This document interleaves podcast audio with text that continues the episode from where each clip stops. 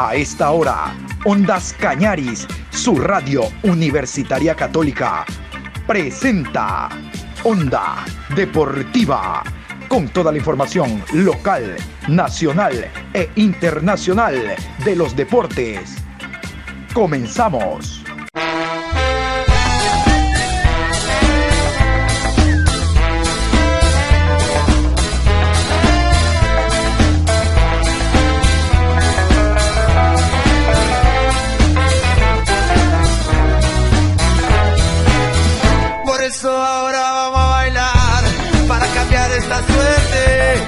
Sabemos gambetear para ausentar la muerte.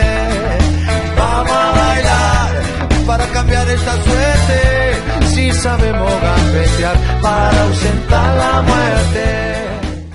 Hola, buenas tardes. Onda Deportiva con ustedes durante la próxima media hora. Les vamos a contar muchas novedades del deporte local e internacional Hoy martes 2 de marzo, programa 683. En internacional, obviamente, hablar de lo que será hoy el partido entre Universidad Católica y Liverpool. Ya en la mañana hablamos en extenso. Simplemente recordarles que el encuentro de hoy será a las 19 horas con 30, que tiene la ventaja visitante Liverpool 2 por 1 pero este gol que marcó en tierras uruguayas puede ser decisivo a la hora del balance general para el cuadro ecuatoriano. Es por eso de que estamos nosotros con la mentalidad positiva de que el primer equipo ecuatoriano en participar en Copa Libertadores repesca primera fase pueda ser el primero también en pasar a la siguiente. Vamos a ver cómo es la historia esta noche, 19.30, pero recuerde que nosotros en Ondas Cañaris, en la programación Onda Deportiva, siempre vamos a estar al día en deportes. Vamos a hablar del el campeonato ecuatoriano, finalizó el día de ayer con el partido Delfín ante Orenses. Vamos a recordar, para aquellos que están un poco despistados y no se han enterado, de los resultados. Así quedaron los resultados del Campeonato Ecuatoriano de Fútbol, finalizada ayer la segunda fecha. Cuenca 3, City 0, Católica 3, Manta 3, Macará 3, Independiente 1, Aucas 2, Emelec 3, 9 de octubre 1, Mushubruna 2, Olmedo y Liga de Quito, empate a 0, Barcelona 3, Técnico Universitario 0. Delfín y Orense empataron a 1. Muy bien, y estos son los partidos a jugarse durante esta semana porque inmediatamente finaliza una fecha y entramos a la otra. Ahora de que hay partido desde el día viernes, sábado, domingo y lunes. Por ende, los clubes apuran en cuanto a su preparación y a intentar salir de últimos lugares mejorar sus posiciones o mantenerse, como es el caso de Barcelona y Emelec, que son los punteros con seis puntos. Así está la programación para la tercera fecha. Viernes 5 de marzo, 19 horas, Independiente del Valle recibe a Muchurruna. Sábado 6 de marzo, 15 horas, Orense versus Sociedad Deportivo Aucas. A las 17 horas con 30, Liga de Quito versus Católica y a las 20 horas, Emelec versus Delfín. Domingo 7 de marzo, Olmedo recibe a Macará, 13 horas. A las 15 horas con 30, Manta versus Deportivo Cuenca.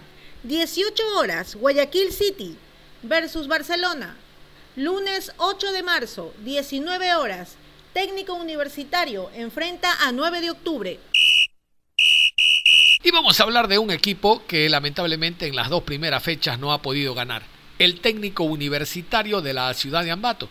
Cabe recordar que el primer partido el técnico lo perdió, recuerden ustedes, y el segundo, actuando como local, eh, actuando como visitante ante el Barcelona, también lo perdió, tres tantos por cero.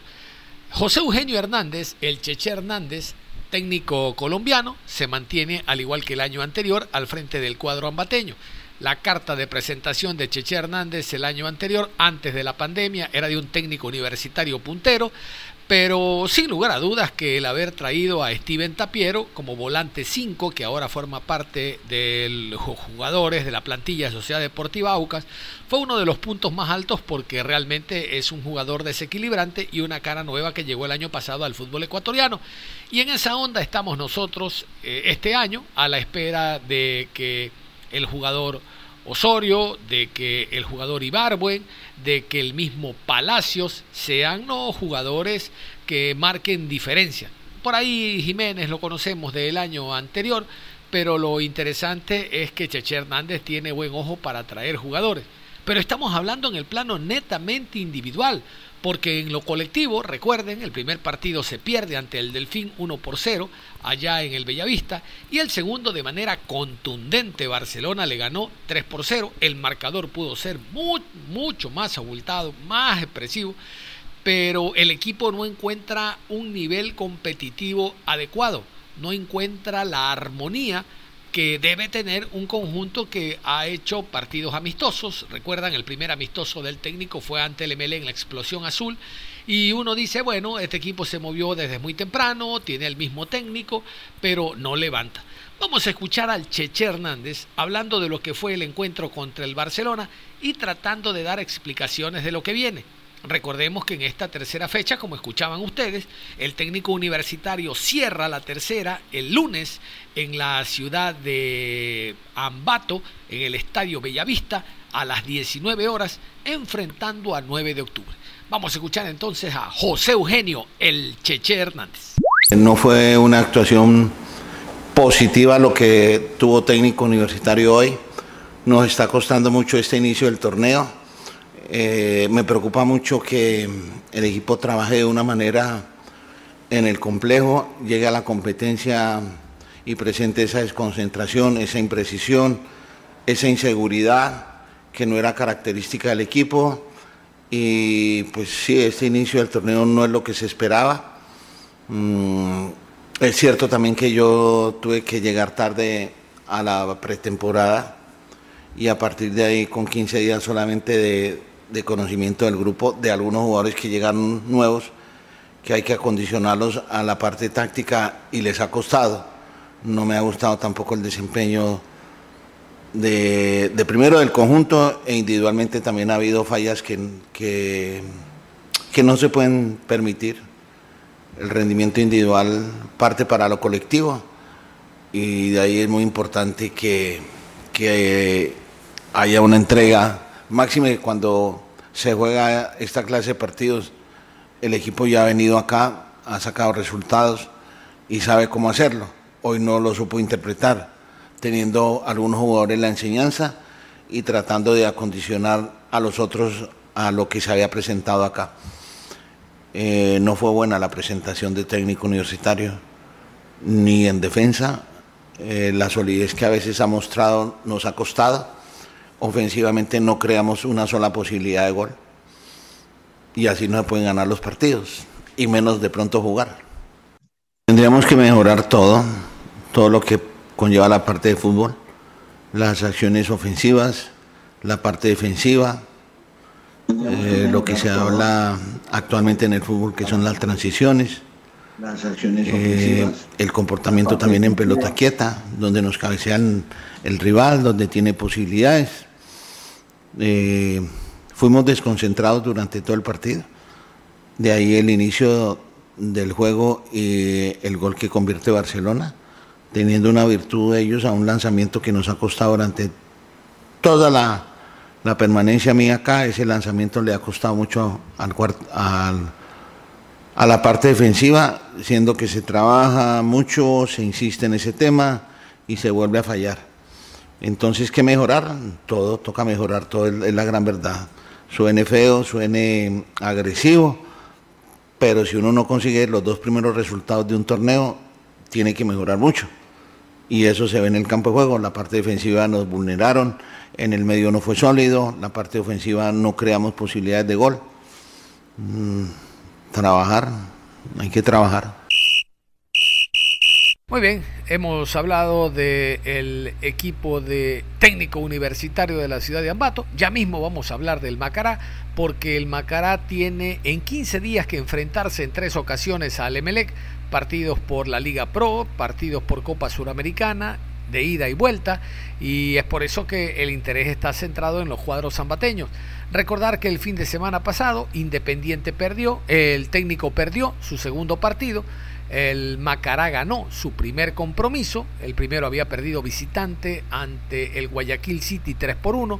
Pero el Mushuruna también gana su primer partido. Recordar que el primero jugando en casa ante el conjunto ante el conjunto del Aucas perdió tres tantos por uno. Ahora va a la ciudad de Guayaquil en el estadio eh, Modelo, hablamos del Alberto Spencer, y gana dos por uno al recién ascendido 9 de octubre. Eh, si ustedes recuerdan el día de ayer, nosotros conversamos con Giovanni Cumbicus, técnico ecuatoriano, sobre lo que fue el partido y llegamos a la conclusión de que el equipo debe de reforzarse por el sector izquierdo, porque realmente que da muchas facilidades.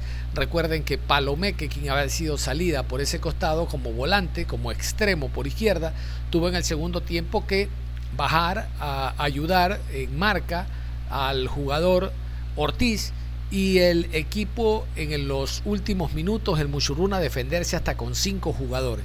También es materia pendiente del equipo del Ponchito un buen arquero, un arquero de categoría, de jerarquía, para no sufrir lo que está padeciendo al momento el conjunto del Manta, a pesar de que la directiva y el técnico le han dado toda la confianza al arquero eh, Piedra, no es menos cierto de que el equipo necesita un muy buen arquero. Decían hace algunos años viejos eh, directivos del fútbol que los clubes se arman de atrás hacia adelante, es decir, un arquero que dé garantía y seguridad hace que el equipo se vea más solvente y que los defensas no estén preocupados de algún error del arquero. Ya saben ustedes que si el defensa se equivoca, está el arquero. Si el arquero se equivoca, está la malla. El arquero no puede, no debe equivocarse. Y en esos dos puntos es donde está trabajando Giovanni Cumbico. Pero al margen de aquello, hay un jugador como Marco Mosquera que tiene una trayectoria realmente interesante en algún momento pasó, simplemente pasó por Barcelona, nunca se lo sintió, pasó cobrando los cheques 15 y 30, nunca, nunca se lo sintió. El jugador lo, absorbió, lo que significa Barcelona, la imagen, porque llegó con un antecedente realmente importante. Luego pasó al equipo del Deportivo Cuenca, donde no solo que fue un jugador símbolo, sino que es socio del Cuenca. En las últimas elecciones él fue a sufragar por la actual directiva, comentó y que sus intereses, su ideal es en un futuro ser presidente del Deportivo Cuenca. Es un jugador que piensa de manera diferente, ¿no? tomando en cuenta cómo generalmente piensa el futbolista ecuatoriano. Es un volante 5 que tiene muy buen traslado de balón, es bastante técnico y a la hora de hablar, a la hora de conversar, maneja un buen verbo. Incluso yo, más que directivo del Deportivo Cuenca, en un futuro lo veo como técnico o como asistente digo por la calidad de camerino, de técnicos que han manejado el camerino, donde ha estado Marco Mosquera. Allá yo lo apunto porque, reitero, habla bastante bien, tiene buena metodología para transmitir y eso es importante.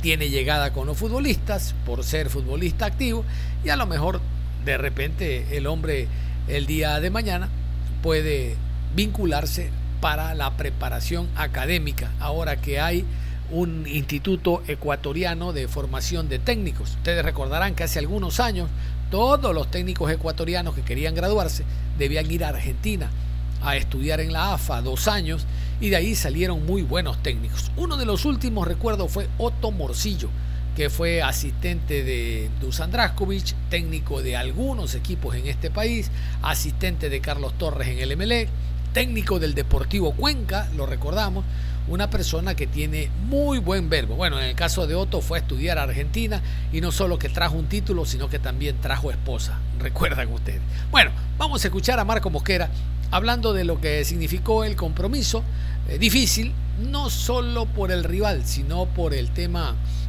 el calor, la humedad, 31 grados se jugó el compromiso el día domingo en la ciudad de Guayaquil y habla de lo que viene, del siguiente rival, va a jugar eh, visitante el equipo del Muchurruna, empieza a analizar los posibles rivales, ya el equipo del Ponchito tiene tres puntos, pero reitero, los conceptos que emite este futbolista son interesantes, los invito a escuchar.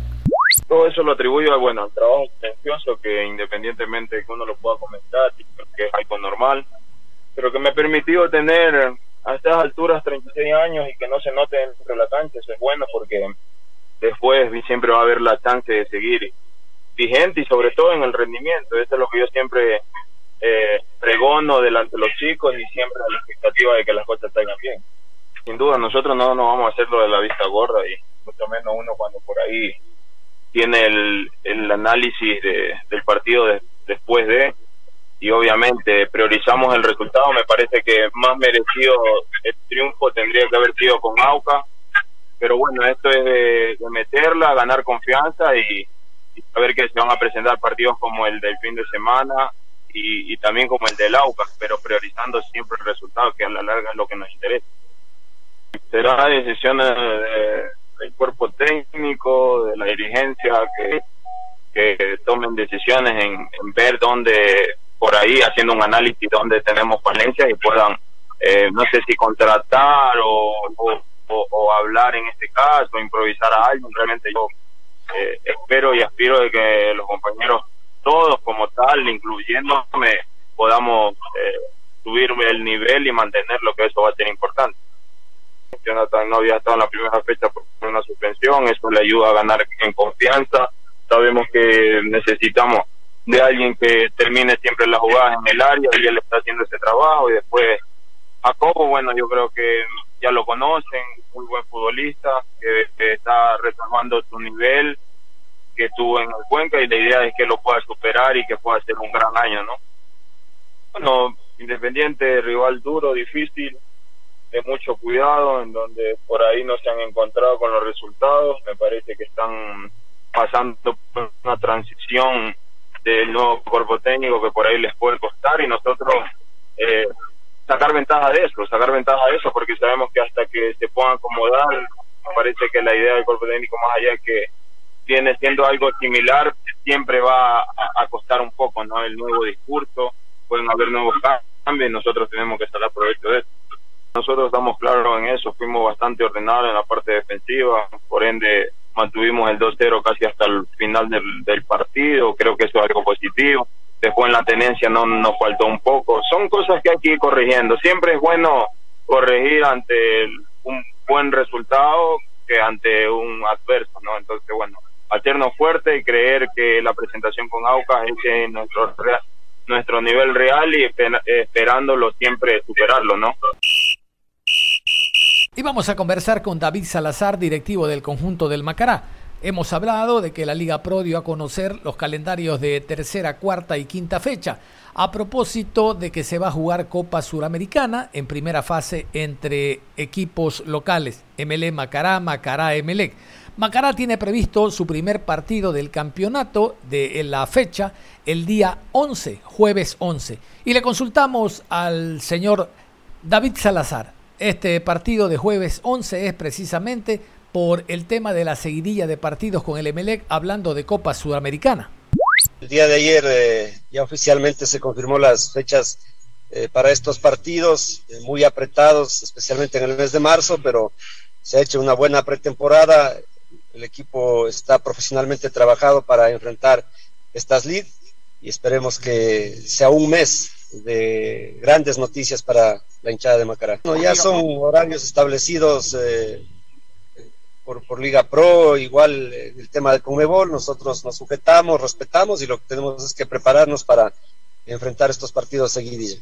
Han habido una serie de reuniones con la Conmebol, hablamos de Confederación Suramericana de Fútbol, de los cuatro equipos que están representando al país en Copa Suramericana, a efectos de saber cuáles son las sanciones y cuáles son los premios que se han incrementado. ¿Cómo andan estas reuniones?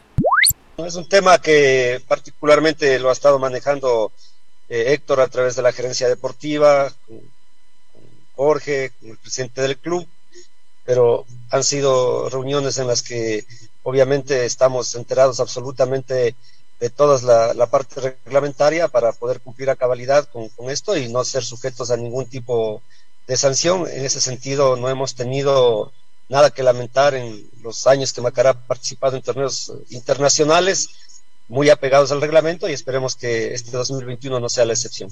Eh, no dejar ningún cabo suelto. Reitero, no hemos eh, sido multados eh, hasta ahora en ninguna de las cuatro participaciones, tres participaciones internacionales que ha tenido Macará y este año trabajaremos en el mismo sentido, preocupados siempre de que todo esté en orden, inclusive por la imagen institucional de Macará. Conocemos de que el Macará recientemente habría firmado o estaría por firmar con un nuevo sponsor. ¿Nos puede contar los detalles precisamente del acuerdo alcanzado con la empresa privada? Siempre pendientes absolutamente de todo en la parte que me corresponde a mí de marketing, eh, de sponsor. Muy contento el día de hoy, una marca muy reconocida a nivel nacional también estará ya presente como sponsor en Macará. Con eso hemos completado el 100% en el tema deportivo, en el tema jurídico, administrativo, de la residencia, eh, en todo. Estamos absolutamente preocupados eh, y esperemos que eso se complemente bien con una victoria de Macará. Y hemos tenido buena acogida en, la sede del club, pero también se está haciendo un trabajo personalizado y es emocionante ver cómo llega la, hinchada a la, a la sede a decir no puedo ir al estadio, pero quiero comprar mi abono, quiero colaborar con Macarayo, porque eso realmente nos, nos llena a todos y demuestra ese sentimiento grande que existe hacia el equipo. Esperemos que vaya bajando poco a poco esta intensidad de la pandemia, que a través del COE nacional podamos ya tener disposiciones eh, mediante Liga Pro también y que a la brevedad posible, si no es con el 100%, con, con, un porcentaje, ojalá sea en, en un mes, en, máximo en dos, y para la segunda semestre del año jugaría con, el estadio completo. A propósito de la respuesta anterior, conocemos de que hay una alianza con la Escuela Politécnica. Cuéntenos en qué consiste esa alianza y por ende los beneficios que tienen los socios del equipo del Macará. Bueno, con todos nuestros sponsors tenemos armadas algunas estrategias. Eh, hacemos una alianza comercial con un ganar y ganar. No se trata solamente de estar en una camiseta una valla estática en el estadio, sino ciertos beneficios que nosotros les brindamos a través de algunos productos que, tiene Macará, como es la residencia deportiva, nuestras redes sociales, nuestro programa Macará TV, nuestras producciones de material audiovisual, utilizando la imagen de nuestros jugadores para promocionar las marcas, los productos. Bueno, son una infinidad de de beneficios que dependiendo del monto de inversión de nuestros clientes les vamos entregando para que ellos puedan posesionar o refrescar su diferente gama de productos. Para socios y para abonados tenemos descuentos súper importantes en, casas comerciales eh, muy visitadas acá en la ciudad de Ambato. A través de nuestras redes sociales pueden enterarse cuáles son estas casas comerciales, las direcciones, los descuentos y que se preparen porque seguimos trabajando. Eh, esperemos eh, seguir dando buenas noticias en los próximos días. Macará será una marca que aparezca eh, continuamente, eh, trimestralmente, eh, en, una revista muy reconocida a nivel nacional como Revista Estadio. Aprovecharemos ese espacio para dar a conocer todos nuestros proyectos, nuestros productos. Tenemos una reunión la próxima semana. Ayer ya tuve el primer diálogo y esperamos hacerlo ya de manera oficial y que se prepare la hinchada de Macará para que se sientan orgullosos de que eh, esta marca institucional de Macará puede estar en la palestra del fútbol nacional. Y vamos con otros deportes.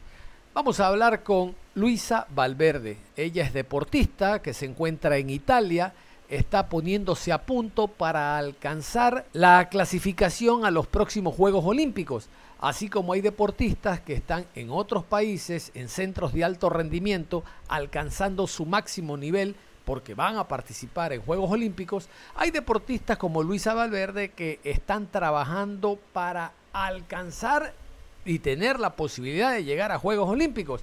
Ella se encuentra en Italia y le consultamos los detalles de su preparación, cuándo empiezan a entrenar ya y también si hay otra parada además de Italia, reitero, para alcanzar la clasificación ahora a Tokio 2021. Sí, estamos ahorita haciendo una gira con lo que es la preparación para el clasificatorio olímpico, que va a ser en mayo. Esa es la última oportunidad. Ya en esta semana que viene arrancan las clasificaciones olímpicas a nivel de Europa, Asia y África, o sea, Oceanía. Ya arrancan la clasificación, así que solo faltaría lo que es el mundial a finales, de, a inicios de mayo. Y ahí esa es la chance que tenemos para poder clasificar a los Juegos Olímpicos. Dios mediante todo salga bien. Tenemos la preparación ahorita aquí en Roma con una competencia. De ahí pasamos a Hungría también a un, campo, a un campamento. Y de ahí a Bulgaria a un campamento también. Participaremos también en Dan Color, que es otro ranking. Y de ahí el clasificatorio olímpico. Llegamos ayer, pero pensamos de que el sistema de aquí de seguridad de, por lo del COVID está muy, muy, muy, como se dice, muy estricto, entonces No, ni siquiera nos hicieron entrar por la puerta principal del hotel, nos hicieron entrar por otras escaleras por atrás, directamente hacernos las pruebas del insopado. Nosotros ya en, Ecuador también ya no lo habíamos hecho para poder viajar previamente. Y este, nos hicieron la prueba del insopado y directamente nos encerraron cada quien en sus habitaciones hasta la orden que nos den de que salimos negativos todos para poder empezar a realizar el entrenamiento. Y entonces hoy en la tarde ya nos vinimos al entrenamiento, entrenamos y ahorita ya nos encontramos otra vez en las habitaciones. No podemos salir casi en todo el área, corresponde al hotel. De ahí estamos siete deportistas con tres entrenadores de los siete deportistas, solo cuatro, en este caso tres mujeres y un hombre, buscarán lo que es para Bulgaria la clasificación olímpica. Los otros deportistas este, participarán ahora en el, en el ranking serie, que hay la otra semana, y se volverán al país. La competencia en, de aquí empieza ahora el 5, que compite la Greco, en este caso Andrés Montaño y Rivas y Cristian Rivas y Jordan Ruiz y de ahí el día siguiente competimos nosotros las mujeres, Lucía Yepes, Genesis Reasco, Jacqueline Moyocano y quien le habla Luisa Valverde. Y de ahí el día 7, al siguiente día, este, nos transportaríamos ya para lo que es a, Hungría. Ahorita Hungría tiene una base de entrenamiento también, simplemente lo que vamos es a, adaptarnos con todo el grupo nuevamente, como venimos aquí. Y de ahí a Bulgaria específicamente llegaríamos el 18 de, de marzo. Ahora, será interesante conocer qué le falta para clasificar a los próximos Juegos Olímpicos. Este, a mí para, para este, clasificar solo me faltaría participar en Bulgaria y coger entre el primero y el segundo lugar. Pero igual yo manejo también el sistema ranking, tengo que participar en todas las competencias de ranking porque estoy cuarta a nivel del ranking mundial, así que quiero seguirme manteniendo y, o subiendo en este caso y por eso participo ahorita en las competencias que hay previa al clasificatorio olímpico. Lo otro sí está muy, lo del sistema de, bioseguridad, no solo con los ecuatorianos, creo que es con todo el mundo. Desde el, nosotros pasamos muchos filtros para poder llegar aquí, tanto en Ecuador, después en Quito. El Ecuador también está súper estricto con toda esa situación. Después acá llenar formularios que tienes que llevar un este, documentos que antes no, no, tenías, ahora tienes que hacerte la prueba de COVID 48 horas antes, 72 horas antes, dependiendo del país que te lo pida y súper, súper difícil. Ya nos habíamos acostumbrado anteriormente solo llegar, chequear, subirte y llegar al otro país y descansar, pero esta vez ya fue mucho más complicado. Bueno, si después de este sábado se logra la clasificación, ¿qué viene después? ¿Qué viene luego? No, de ahí lograr lo que es la clasificación, Dios permita se, la, se logre, aunque yo ya estoy 100% segura de que así va a ser, y de ahí ya buscar el nuevo nueva implementación para lo que es la preparación para los Juegos Olímpicos, que ya serán a inicio, fines de julio, agosto, así que nos quedaría poco tiempo para lo que es la, este, los Juegos Olímpicos en sí. Yo en sí vivo en la provincia de Manabí, en Puerto Viejo vivo, entonces ya todo dependería de lo que pase en mayo. De ahí sí, obviamente, tendremos el vuelo de regreso ya para, para Ecuador el el día 9 regresamos a Ecuador. 9 de mayo, después de la clasificación olímpica, regresaríamos a Ecuador y de ahí ya clasificados ya veríamos el nuevo sistema para buscar preparación fuera. Este, lo corresponde a Luisa Valverde, sí me gustaría hacer mi preparación en Rusia, así que estaría para eso, buscarla en Rusia más, más. Cerramos la información deportiva a esta hora. Continúen en sintonía de Ondas Cañadis. Ustedes y nosotros nos reencontramos en cualquier momento. Hasta la próxima.